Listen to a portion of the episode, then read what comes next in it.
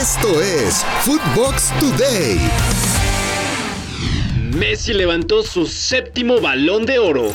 El astro argentino fue galardonado por séptima ocasión con el balón de oro, superando a Cristiano Ronaldo y Robert Lewandowski en las votaciones. Messi es el futbolista que más veces ha sido galardonado con este premio, superando por dos a Cristiano Ronaldo. Escuchemos a Lionel Messi.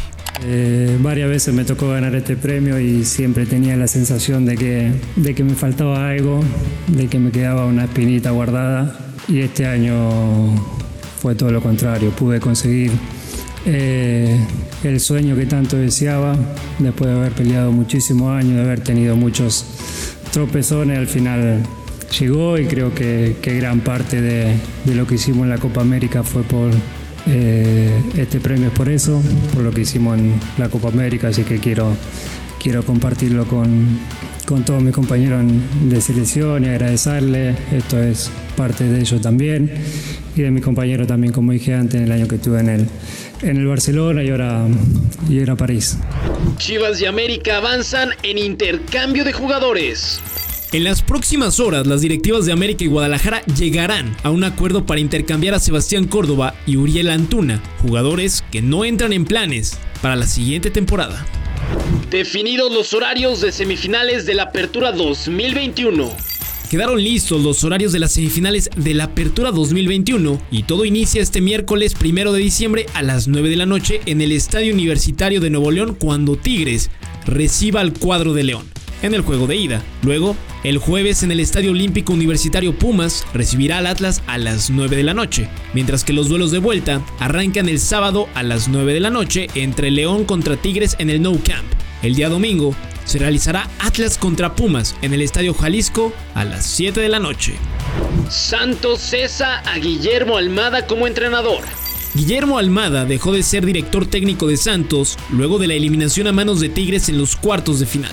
Los guerreros informaron que tomaron la decisión de cesar al Charrúa y a su cuerpo técnico tras dos años y medio en la institución. Arranca el Monterrey contra el Al-Ali en el Mundial de Clubes. El equipo de Monterrey jugará contra el equipo egipcio Al Ali, campeón de África, en su primer partido del Mundial de Clubes, que se disputará del 3 al 12 de febrero próximo en Emiratos Árabes Unidos. Si los Rayados avanzan, enfrentarán al Palmeiras de Brasil en semifinales, mientras que en la otra llave, donde se encuentra el equipo del Chelsea, arrancará Al Jazeera contra Auckland City de Nueva Zelanda, y el ganador se medirá al Al Hilal de Arabia Saudita. Inició la concentración de la selección mexicana para el duelo ante Chile. Con algunos jugadores como Julián Araujo y Efraín Álvarez del Galaxy de Los Ángeles, comenzó la concentración del tricolor de cara al juego amistoso contra Chile el próximo 8 de diciembre en Austin. Carlos Acevedo de Santos será una de las novedades en la lista. Pide el Cuau la cabeza de Solari. Luego de que América quedó eliminado en la liguilla frente a los Pumas al caer 3 a 1 en los cuartos de final, Cuauhtémoc Blanco explotó en contra de Santiago Solari por la derrota pidiendo su cabeza. Escuchemos al Cuau. Yo tendría que salir. Yo digo que tendría que salir porque no puedes perder así contra los Pumas y algunos jugadores. Vamos a ver qué decisiones toma la directiva. Neymar Jr. estará fuera de las canchas de 6 a 8 semanas. El PSG anunció que el delantero brasileño Neymar Jr. estará de baja de 6 a 8 semanas tras haber sufrido lesiones de ligamentos en el tobillo izquierdo en el juego del domingo contra el saint El equipo parisino avanzó que en las próximas 72 horas emitirá una nueva nota sobre la evolución de la lesión, según detalló en un comunicado. Femex Food a la espera de respuesta de FIFA sobre veto al Tri.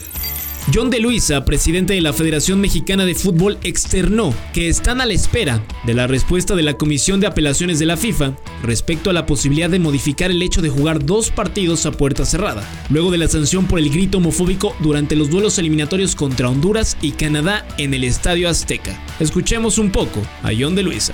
Nosotros estaremos eh, planeando nuestros partidos de enero con los dos escenarios tanto a puerta cerrada, como es la actualidad, con la sanción que nos impuso la Comisión Disciplinaria, como a puerta abierta si es que la Comisión de Apelaciones eh, logra cambiar.